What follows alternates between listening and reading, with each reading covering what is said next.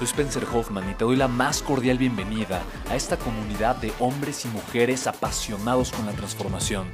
Y es que sabemos que así tiene que ser la vida, habiendo tantos con la mente confundida y plomo en el corazón, desperdiciando su potencial y dejando su vida para después, para nunca.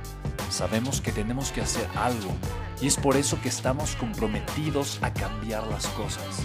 No somos uno más del montón y pasamos desapercibidos. No le hacemos caso al miedo ni huimos del dolor de pagar el precio. Y sobre todo, no cargamos con el pasado ni con el arrepentimiento porque vivimos en el presente. Creemos en la grandeza y la creamos. Creemos en quienes lideran con su inteligencia y su pasión y en quienes construyen un imperio con su potencial a pesar de venir de la nada.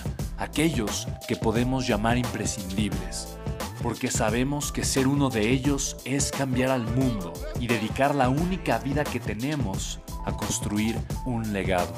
Bienvenido a tu podcast, Una vida, un legado.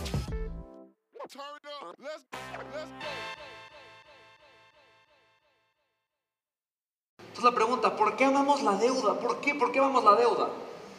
Te, voy a decir, te lo voy a decir fácilmente, porque gracias a la deuda podemos construir canales de valor para el mundo. Y gracias a esos canales de valor para el mundo podemos construir nuestra libertad financiera, la de nuestros hijos y nuestros bisnietos. ¿Hace sentido eso, sí o no? ¿Sí? ¿Hace sentido? Qué buenísimo. Pero hay una razón también, una razón contextual que quiero compartirte para que lo sepas.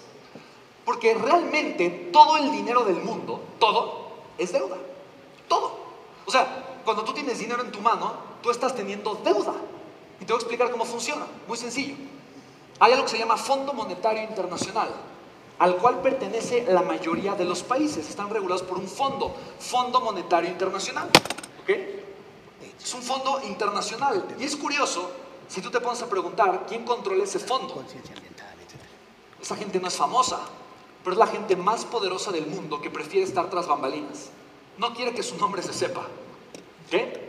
¿Qué hace el Fondo Monetario Internacional? Le presta dinero a un banco central. ¿Estás de acuerdo? Le presta dinero. Ahora hay una ley, hay una ley que regula el Fondo Monetario Internacional. Es una ley de reserva fraccional o reserva fraccionaria, así se llama la ley. ¿Y qué dice esta ley? Esta ley establece que el Banco Central o los, bancos eh, regionales pueden emitir deuda. ¿Qué significa eso?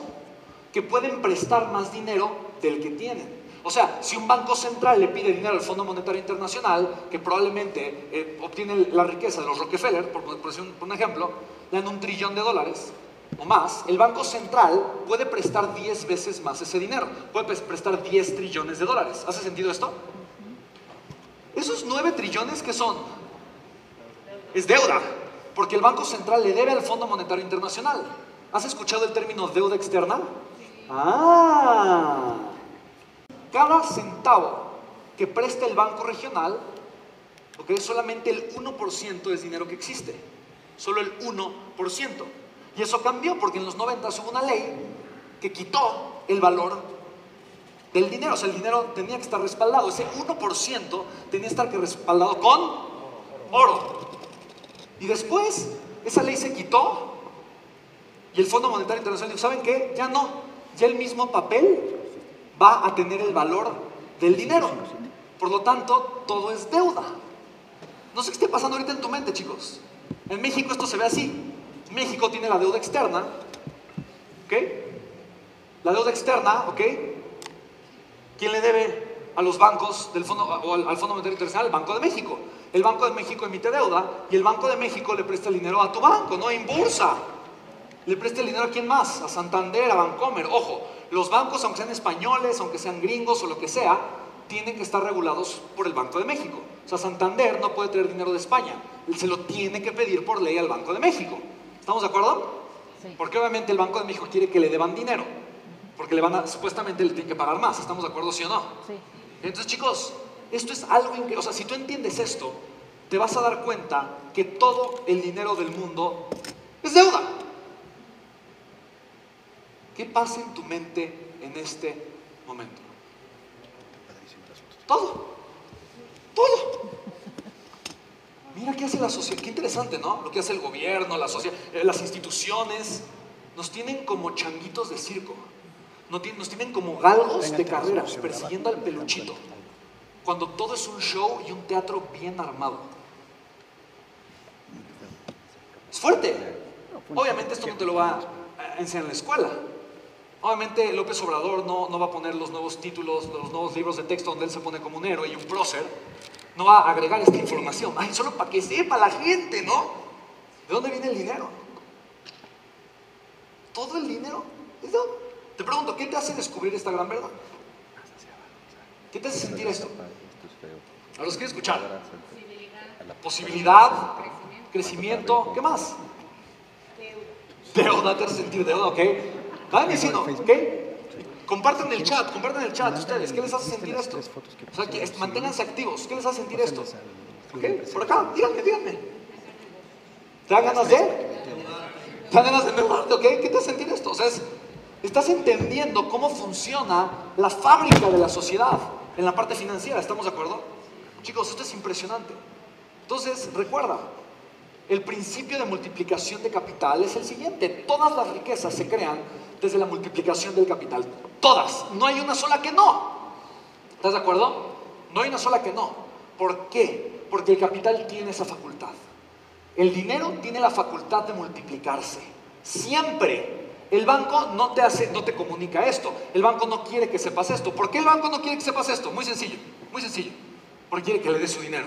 Quiere que tú le des tu dinero al banco. Si tú le das tu dinero al banco, ¿qué hace el banco? El banco lo multiplica y se queda con toda la rentabilidad. ¿Estás de acuerdo? Sí, obviamente. Entonces, pero todas las riquezas, todo el capital tiene la posibilidad de multiplicarse y la riqueza de ahí viene, siempre y cuando entiendas el juego del... Los quiero escuchar desde sus casas. Si tu mente ya te da la respuesta automática, quiere decir que ya le vas a entender, que vamos haciendo un buen trabajo. Siempre y cuando entiendas el juego del valor. ¿Hace sentido esto, sí o no? Me encanta. Fíjense bien, chicos. Si tú compras un kilo de limones, un kilo de limones, ¿ok? Lo podrías vender, no sé cuántos limones sean, un kilo de limones. Pero hay por ahí como que no se ve la presentación muy bien, pero un kilo de limones los podrías vender tú, ¿ok? Unos 20, 30 limones, no sé, ¿sí? Ok. Si tú vendieras un limón, así, 20 limones, vendieras un limón a 2, 2.50 en bolsitas, en un semáforo, en un día, ¿tú crees que podrías vender un kilo de limones fácilmente, sí o no? Entonces es fácil pensar, como decía Juan, no podrías no vender un kilo de limones que te cuesta 10 pesos, lo podrías vender en 50, ¿sí o no? Es fácil, ¿estás de acuerdo? Tú estás creando riqueza, estás multiplicando el capital. Oye, ¿qué valor estás agregando? Bueno, tal vez la persona diga, ay, qué buena onda, ya no tengo que ir al súper. Ya me ahorraste el ir al súper. Está, ¿cuál, ¿Qué valor le estás agregando? Que ya le diste más tiempo para estar disfrutando de su limonada con su familia. Ya no tuvo que salir al súper a comprar los limones que quería comprar porque ya te vio con la bolsita de limones. ¿Estamos de acuerdo? Le agregaste valor y tú generaste riqueza. ¿Hace sentido? ¿Ok? Entonces el valor es intercambiable por dinero. Necesito que, que aprendas esto y que lo sientas. El valor es intercambiable por dinero, pero con poco dinero puedes agregar mucho valor. Por lo tanto, puedes cambiar mucho valor por mucho dinero. Luego, mucho dinero se intercambia, ¿sí me explico? Por muchísimo valor y puedes cambiar muchísimo valor por muchísimo dinero. ¿Sí entiendes el juego del valor? ¿Sí? Me encanta, me encanta, me encanta. Entonces, fíjate bien. Por lo tanto, yo entendí que yo necesito aprender a multiplicar el dinero y cambiar dinero barato por dinero abundante. ¿Hace sentido? ¿Cuál es el dinero barato? Es la deuda buena. ¿Estamos de acuerdo? Sí. Dinero barato. Es dinero muy barato.